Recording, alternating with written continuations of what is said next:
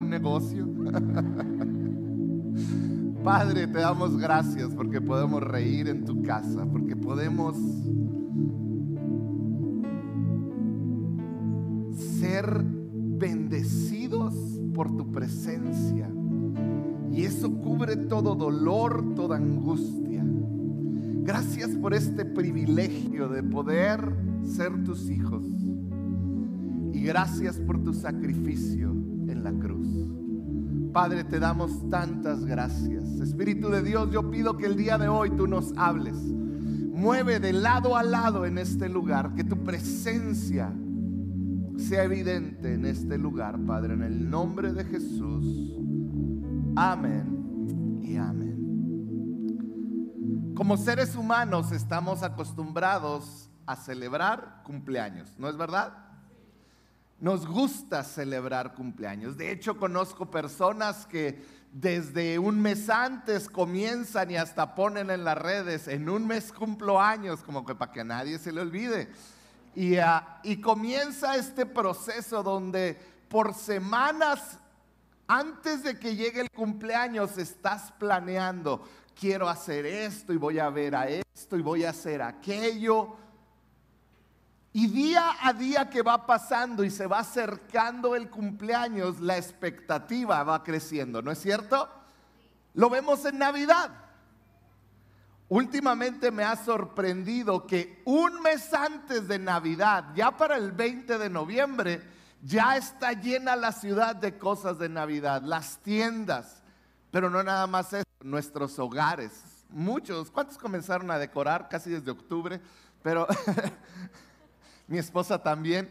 Desde noviembre ya comienza uno ahí a ver y a sacar el árbol y empiezan a pensar cómo vamos a decorar, qué vamos a hacer, porque es una época preciosa donde celebramos el nacimiento de Jesús. De hecho, es una época del año de mis favoritas. Desde hace como tres años atrás, Dios comenzó a poner algo en mi corazón. Dios empezó a incomodarme y a hablarme acerca de cómo los mexicanos celebramos la Pascua. De cómo como mexicanos celebramos la muerte, sepultura y resurrección de Cristo. Comencé a analizar varias cosas que pasan durante la llamada aquí Semana Santa? ¿Quién me ayuda? ¿Qué es lo primero que viene a tu mente cuando piensas en Semana Santa? Vacaciones, ¿cierto o falso? Son las vacaciones de Semana Santa. Tú piensas en Semana Santa y ya me vi tirado panza arriba en el chamizal, porque pues a veces no hay dinero para irte más allá pero el chamizal se llena, acampan desde el viernes, el año pasado desde el jueves, toneladas de basura, porque Semana Santa son días libres, son días de vacaciones. Las playas se llenan, ¿cierto o falso? Es el tiempo donde muchos descansan y se desconectan. Es el tiempo donde muchos van de día de campo y, son los primeros días de la primavera y son bonitos días y son los días donde descansamos, donde pasamos tiempo con la familia. Si somos honestos, eso es lo que viene a nuestra mente cada vez que pensamos en Semana Santa. Claro, nos llegan a mencionar de Jesús y somos cristianos. Pero yo creo firmemente, fíjate esto, que como seguidores de Jesús tenemos que revalorizar esta fecha. Tenemos que valorarla, tenemos que tenerla un día como un día que nosotros como cristianos recordamos el evento espiritual más poderoso en la historia del hombre. Te lo voy a repetir. Debe de ser un día donde nosotros como creyentes recordamos el evento espiritual más poderoso en la historia de la humanidad, la muerte y la resurrección de Cristo. Por años, las fechas de Semana Santa son las de asistencia más bajo en las, en las iglesias en México. Nosotros tenemos 10 años como iglesia, a excepción, y esto tengo que decirlo, del año pasado, yo tengo registrado asistencias casi de cada año de que tenemos como existencia en amor y verdad. Y la Semana Santa es de la asistencia más baja. ¿Por qué? Porque salen de vacaciones. ¿Por qué? Porque es el día de campo con mi familia. Porque es un tiempo donde puedo descansar. Creo que como cristianos tenemos que reconocer que el recordar la Pascua no son días de descanso, es un memorial. Es un memorial donde recordamos, donde recordamos la historia más increíble que cualquier ser humano puede haber vivido. Que Cristo fue acusado injustamente, que en medio de sus acusadores Jesús enmudeció, que Jesús fue golpeado, lastimado, su cuerpo molido y cuando su cuerpo estaba siendo castigado, él pudo haber llamado a una legión de ángeles que vinieran y acabaran con todos los que lo lastimaban. Pero él enmudeció como un cordero. Que él caminó por las calles con una cruz como un bandolero que él caminó tomando esa cruz hasta que su cuerpo por los golpes y el peso no pudo más y cayó a tierra que Él fue clavado a una cruz, que fue levantado, humillado, desnudo. Que Él murió en esa cruz, derramó hasta la última gota de sangre por mi salvación, por tu salvación, por mi perdón. Fue bajado de esa tumba, envuelto, perdón, de esa cruz, envuelto y metido en una tumba y al tercer día esa tumba quedó vacía. Él se levantó de entre los muertos. Dale un aplauso al Señor.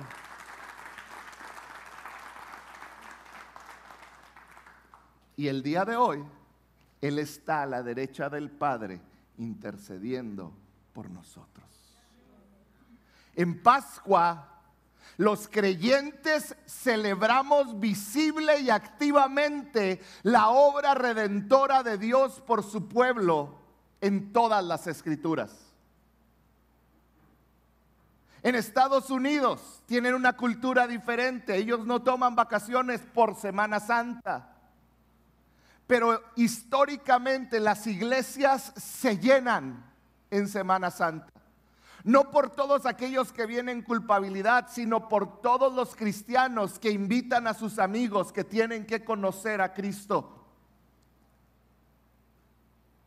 Los creyentes en Pascua celebramos visiblemente, activamente, la obra redentora de Dios por medio de Jesucristo. Pero la realidad es esta. Muchos cristianos no conocemos no comprendemos la profundidad de esta fecha. El día de hoy voy a comenzar una serie de tres semanas que van a culminar el domingo de resurrección, donde vamos a estar hablando de la Pascua. Vamos a estar hablando y yo quiero que hoy aprendas y vamos a terminar el día de hoy con un reto para nosotros. Vamos a terminar con un reto. Pero yo quiero que como iglesia de Cristo podamos identificar, analizar y meditar cada aspecto fundamental de la Pascua. ¿Qué es esto? Que ustedes puedan entender perfectamente bien qué celebramos y por qué es relevante esta celebración. Y para hacerlo tenemos que ver desde el Antiguo Testamento. Porque esta celebración inició en el Antiguo Testamento. Y yo quiero hablarte de la Pascua en el Antiguo Testamento. Pascua viene del hebreo Pesaj, que literalmente significa pasar por alto o por encima. Pasar por alto, ahorita vamos a ver por qué. En otras, otras interpretaciones lo ponen como preservar o mostrar misericordia. Pudiéramos decir que es mostrar misericordia pasando por alto. ¿Está bien? Pascua, Pasaj, Pesaj, perdón, quiere decir mostrar misericordia pasando por alto. El primer uso de esta palabra fue en Éxodo capítulo 12.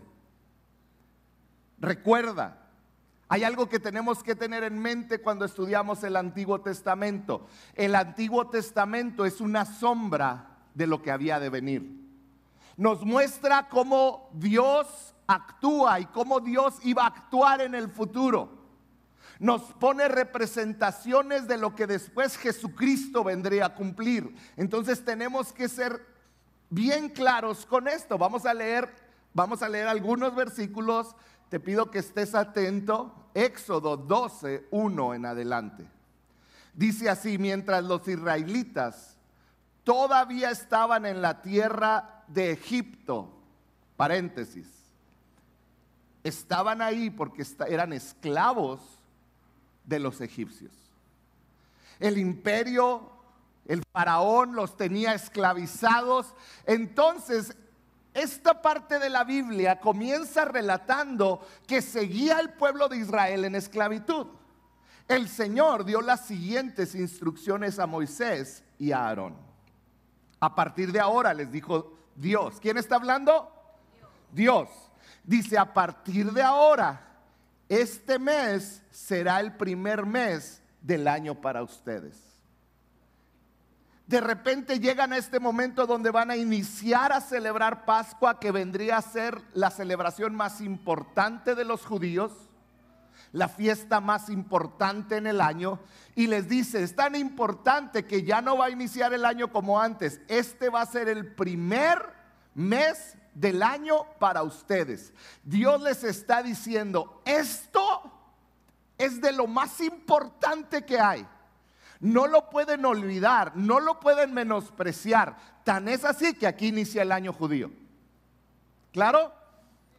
Versículo 3. Dice, anuncien a toda la comunidad de Israel que el décimo día de cada mes cada familia deberá seleccionar un cordero o un cabrito para hacer sacrificio, un animal por cada casa. El animal seleccionado deberá ser un macho de oveja o de cabra de un año. Y fíjate esta última palabra, y que no tenga ningún, ¿qué cosa? Entonces les está diciendo, esta celebración va a ser la más importante, va a marcar el inicio del año, van a tener que prepararse días antes y van a tener que escoger una oveja, un, un macho cabrío de un año, pero que sea perfecto. Claro hasta ahí. Versículo 6. Entonces toda la asamblea de la comunidad de Israel matará su cordero o cabrito al anochecer. Después tomarán parte de la sangre y la untarán en ambos lados y en la parte superior del marco de la puerta de la casa donde comen el animal con la sangre de ese, animal perfecto, de ese cordero perfecto, van a agarrar y van a manchar el dintel de la puerta, el marco de la puerta. Esa misma noche asarán la carne al fuego y la comerán acompañada de hojas verdes y amargas y pan sin levadura. Estas son las instrucciones para cuando coman esta comida estén totalmente vestidos, lleven puestas las sandalias y tengan su bastón en la mano, coman deprisa porque es la Pascua del Señor. Esa noche pasaré por la tierra de Egipto y heriré de muerte a todo primogénito, hijo varón, y a la primer cría macho de los animales en la tierra de Egipto. ejecutaré juicio contra todos los dioses de Egipto, porque yo soy el Señor. En otras palabras está diciendo, el juicio llegó a aquellos que los tienen cautivos. Y el juicio va a ser evidente porque todo primogénito, todo primer nacido de animal o de hombre va a morir. ¿Puedes imaginar el terror? Y luego dice el versículo 13, pero, di conmigo pero. Esos peros, ustedes, yo le debería haber puesto a la iglesia pero. Pero la sangre sobre los marcos de las puertas de ese cordero perfecto servirá de señal para indicar las casas donde ustedes estén. La sangre del cordero perfecto va a decir, ellos están manchados con la sangre del cordero. ¿Qué va a pasar? Cuando yo vea la sangre, pasaré de largo. Mostrar misericordia pasando por alto. ¿Se acuerdan? Les está diciendo, pasaré de largo. Esa plaga de muerte no les tocará a ustedes cuando yo hiera la tierra de Cristo. De Egipto, perdón. Dice, pero la sangre del cordero era la que iba a hacer que la muerte no llegara a las casas de los hijos de Dios. Y fíjate cómo termina este relato en el versículo 14. Dice, este será un día, ¿para qué? Dilo fuerte, ¿para qué? Cada año, de generación en generación, deberán celebrarlo como un festival especial al Señor. Esta es una ley. ¿Para cuándo? Pero Cristo vino a cumplir la ley, ya no vivimos más por la ley. Ahorita vamos a ver cómo Jesús toma ese mismo eh, tiempo de la, de la Pascua para mostrarnos la nueva Pascua. Pero este versículo dice, este va a ser un día para que ustedes recuerden. Me hace recordar el capítulo de, de Lucas donde dice, hagan esto, ¿qué cosa? En memoria de mí, recordándome. En el Antiguo Testamento, la Pascua es en esencia una celebración que miraba hacia el pasado. Cada vez que los judíos se reunían y que preparaban y mataban al macho cabrío y, hacían todo este ritual, comían el pan sin levadura, ellos estaban recordando algo que había sucedido cuando? En el pasado. Ah, recordaban la independencia de Israel, recordaban el nacimiento de una nación. En pocas palabras, esta primera Pascua era para que el pueblo recordara con sus cinco sentidos con todo lo que eran los detalles específicos de la maravillosa redención y libertad que Dios había provisto para ellos por medio de aquel ángel y cómo ellos salieron de Egipto y de la esclavitud. Era un recordatorio. También la primera Pascua era celebrar, eh, eh, motivaba al pueblo a recordar constantemente que debían de ser fieles la Pascua les ayudaba a, mantener vigente esa relación con Dios. Para Israel, recordar los detalles específicos de cómo fue su libertad de la esclavitud. Era importante porque Dios conocía al ser humano y él sabía, si no pongo algo que los haga recordar, se les va a olvidar. Se les va a olvidar de dónde los rescaté. Y sabes, sí se nos olvida. Mi esposa hace algunos años estuvo a punto de morir. Y yo decidí que a mí no se me iba a olvidar porque Dios la levantó de la cama de un hospital. Y yo hago todo lo posible, no les voy a decir cuál es la fecha, pero hay passwords de mi computadora que tienen que ver con su fecha. Y constantemente estoy recordando la fidelidad de Dios sobre la vida de Telma. Porque si no lo hacemos, se nos olvida. Y Dios sabiendo esto, les pidió que recordaran. Fíjate lo que les dijo en Deuteronomio 4.9. Dice, pero cuidado, asegúrate de qué. Asegúrate de nunca olvidar. No dejes que esas experiencias se te borren de la mente mientras vivas. Y asegúrate de transmitirlas a tus hijos. Esa es la primera Pascua. La Pascua del Antiguo Testamento. La Pascua que celebraban los judíos. Vamos a ver ahora la Pascua en el Nuevo Testamento. La Pascua judía fue celebrada, consumada y redefinida. Esto es bien importante. Celebrada. Jesús celebró la Pascua, la consumó. ¿Qué quiere decir? Terminó una etapa de la Pascua y la redefinió. Fue redefinida por Jesucristo. Esta que era la más importante de las fiestas judías, Jesús la redefinió y ahora instituyó la cena del Señor para inaugurar este nuevo pacto. Vamos a leerlo en Lucas 22, 14 en adelante. Dice así, cuando llegó la hora, Jesús y los apóstoles se sentaron juntos a la mesa.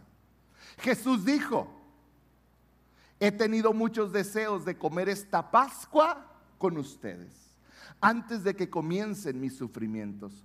Pues ahora les digo que no volveré a comerla hasta que su significado se cumpla en el reino de Dios. Luego tomó en sus manos una copa de vino y, le dio gracias a Dios por ella y dijo, tomen esto, repártanlo entre ustedes, pues no volveré a beber vino hasta que venga el reino de Dios. Tomó un poco de pan y dio gracias a Dios por él. Luego lo partió en trozos, lo dio a sus discípulos y dijo, este es mi cuerpo el cual es entregado por ustedes. Hagan esto en memoria de mí. Jesús en ese momento estaba redefiniendo la Pascua. Estaba diciendo, este es mi cuerpo, ya no necesitan el de un macho cabrío. Yo soy perfecto sin pecado. Mi sangre va a ser derramada. Esa copa que están tomando representa mi sangre que en unos días va a ser derramada. Esto que están comiendo es mi cuerpo que por ustedes, dice Jesús, es partido. Y luego les dice, hagan esto en memoria de mí. Después de la cena tomó en sus manos otra copa de vino y dijo, esta copa es el nuevo pacto entre Dios y su pueblo un acuerdo confirmado con mi sangre, la cual es derramada como sacrificio por ustedes. Jesucristo redefinió la Pascua. ¿Qué quiso decir? ¿Qué, quiere decir con esto de redefinir? Redefinió la Pascua como un profundo anhelo de entrar en comunión con su pueblo. Jesús dijo, he tenido muchos deseos de comer esta Pascua con ustedes. Ya no iba a ser este Dios lejano que solamente hablaba por medio de los profetas o de los grandes líderes como Moisés, sino les dice, he anhelado estar con ustedes. Hablaba una comunión con nosotros.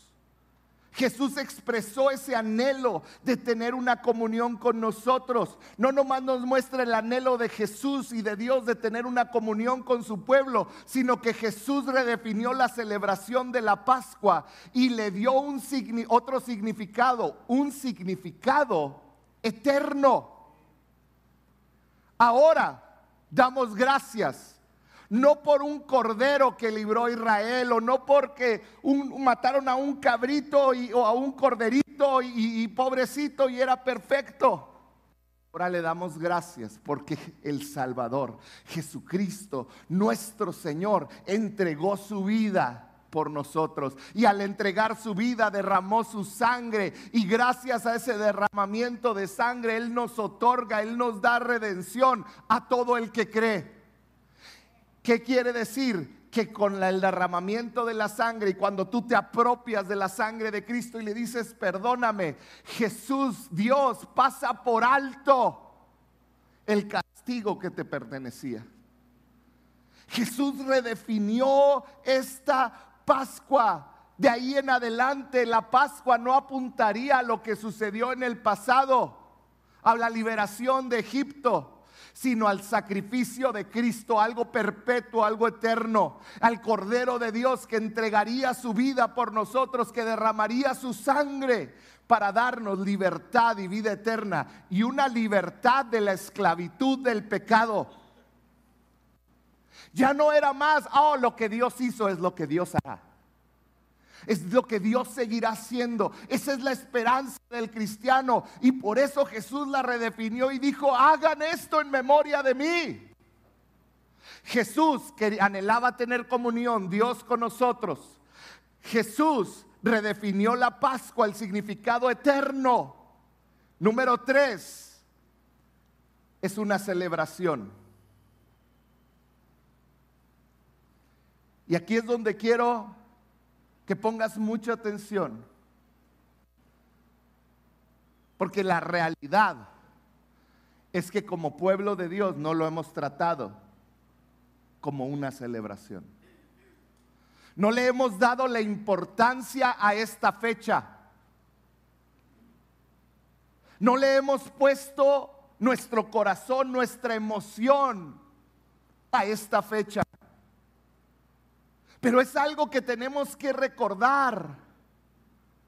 El pueblo eh, de Israel recordaba con alegría y era algo impresionante. Tenían todo para recordar la libertad de la esclavitud de Egipto.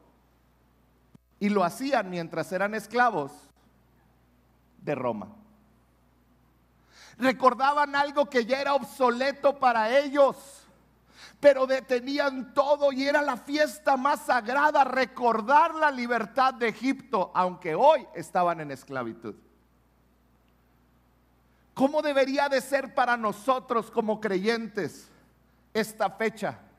Debería de ser una fecha que anhelamos que llegue, que estamos emocionados, que no podemos perdernos de estar en su casa y adorar y llevar a otros a este conocimiento. Ahora tú y yo somos beneficiarios de un pacto que no es del pasado, que cubre toda tu vida por delante, todos tus errores, que no tienes que vivir más en esclavitud, porque Él te ha liberado. Su sangre es más que suficiente y el, en Pascua recordamos, celebramos esa libertad. Jesús lo redefinió también como una invitación a recordar activamente esta fecha, su sacrificio. Hacemos esto en memoria de Él. ¿Sabes? El cristiano no recuerda o no celebra teniendo recuerdos pasivos. No, yo te adoro, Señor.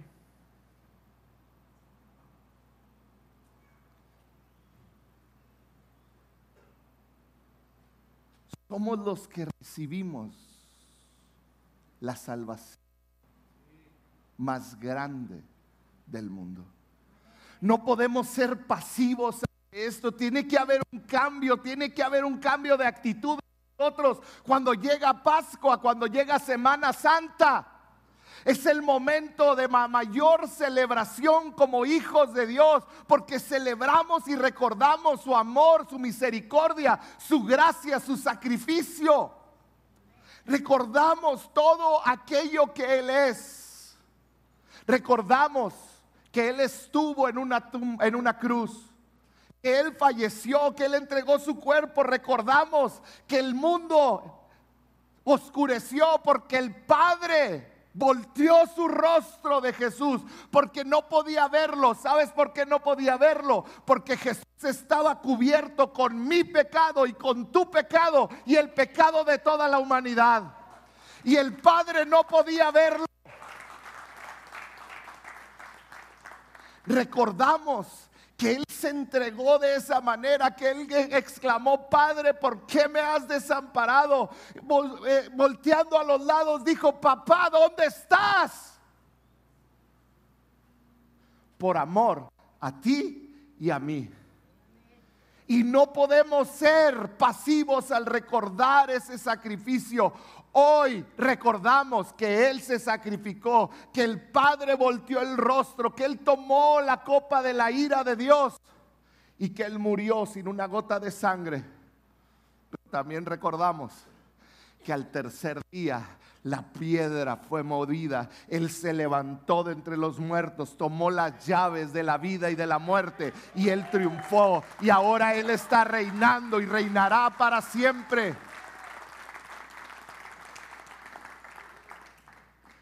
Eso es lo que celebramos en Pascua. En Pascua recordamos, hacemos esto en memoria de Él. Tiene que ser, iglesia, el punto más alto de nuestra ánimo y éxtasis al recordar algo. Recordamos el sacrificio, la libertad de la esclavitud de mis pecados de tus pecados.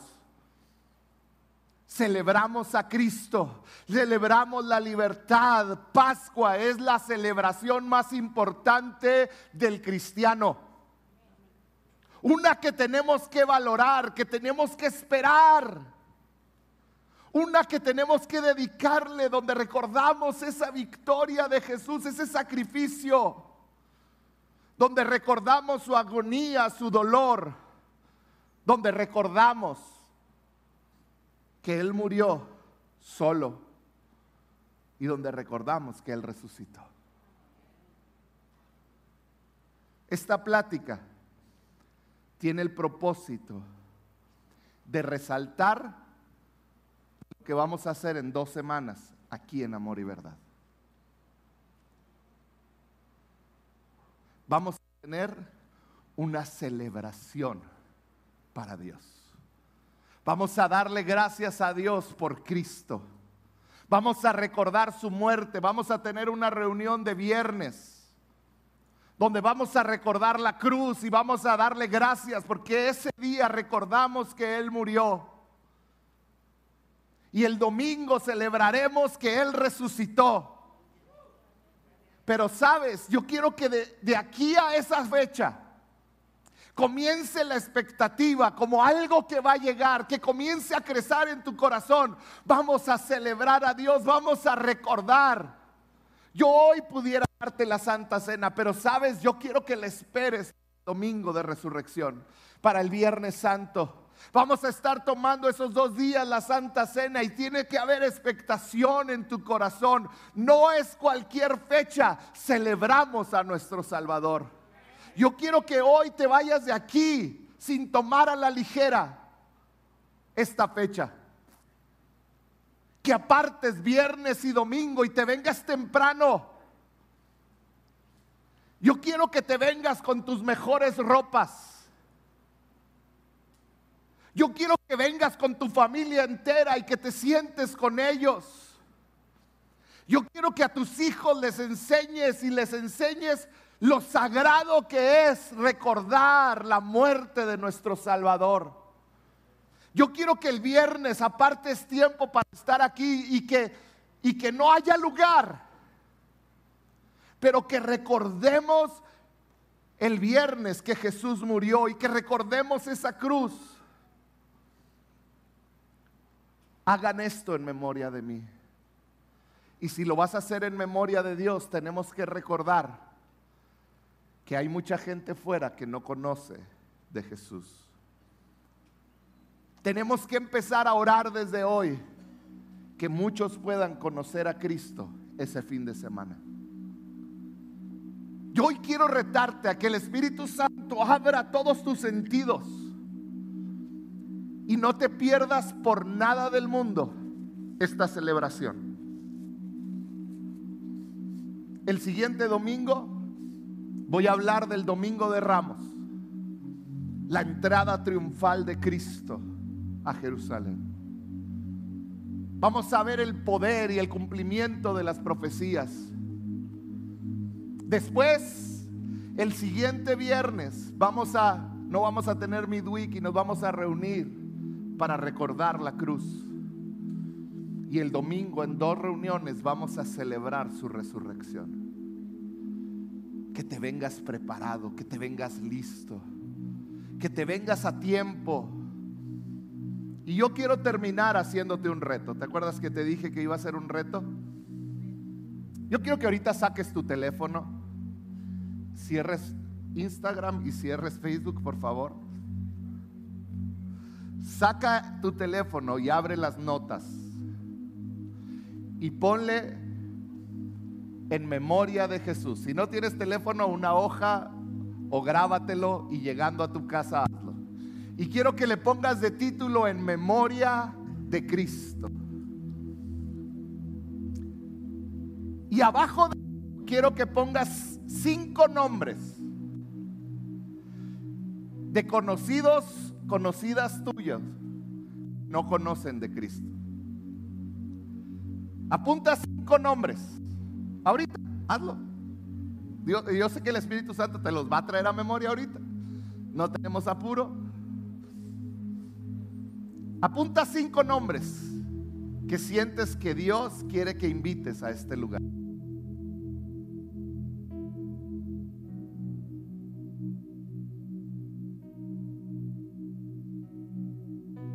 Tres a cinco nombres. Espíritu Santo, trae a memoria esas personas que tú estás con tus lazos de amor ya trabajando en ellas, Señor. Cada nombre que mis hermanos apunten, son nombres, Señor, que tú ya has estado trabajando en ellos y que tú tienes un plan para ellos. Espíritu Santo, yo te pido, Señor, que estas semanas ellos puedan escuchar tu voz y que su venda sea quitada. Quiero que durante estas dos semanas que faltan para nuestro fin de semana de celebración de Pascua, yo quiero que por favor estas dos semanas estés todos los días sacando esa listita.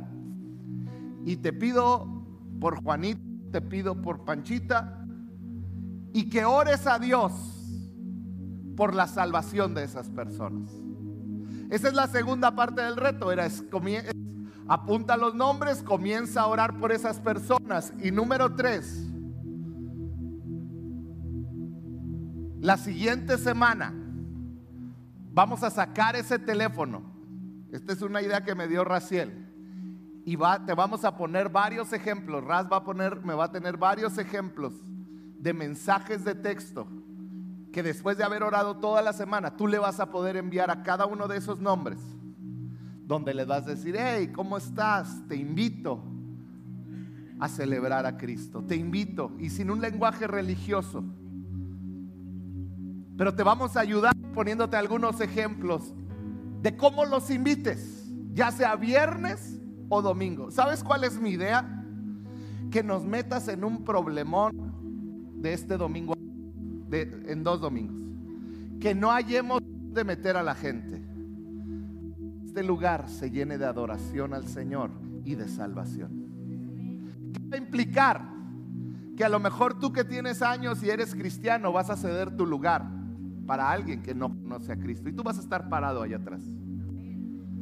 No te ofendas si te decimos, hermanito, usted tiene seis años de cristiano, deje su lugar. Yo quiero ese problema. ¿Cuántos quieren ese problema? Yo quiero que hagamos este reto. Con esto vamos a estar recordando y revalorizando como iglesia cristiana mexicana la Pascua. La Pascua no es una fecha más, es un tiempo de celebración. Es un recordatorio es algo que hacemos en memoria de Él. Padre, en el nombre de Jesús, que estas siguientes semanas la expectativa crezca, Señor. Que al pasar los días, tu Espíritu Santo vaya moviendo nuestros corazones, vaya moviendo todo lo que somos que podamos, Señor, como hijos tuyos, darle el valor debido a este recordatorio. Padre, que lo hagamos en memoria de ti, que celebremos, que recordemos que tu cuerpo fue molido, que sufriste por nosotros, que derramaste tu sangre pero que también celebremos que te levantaste de entre los muertos, que venciste el poder de la muerte y que hoy reinas. Padre, que esto quede en nuestros corazones, Señor. Que sea algo que tu Espíritu Santo esté recordándonos diariamente, trayéndonos a memoria ese sacrificio.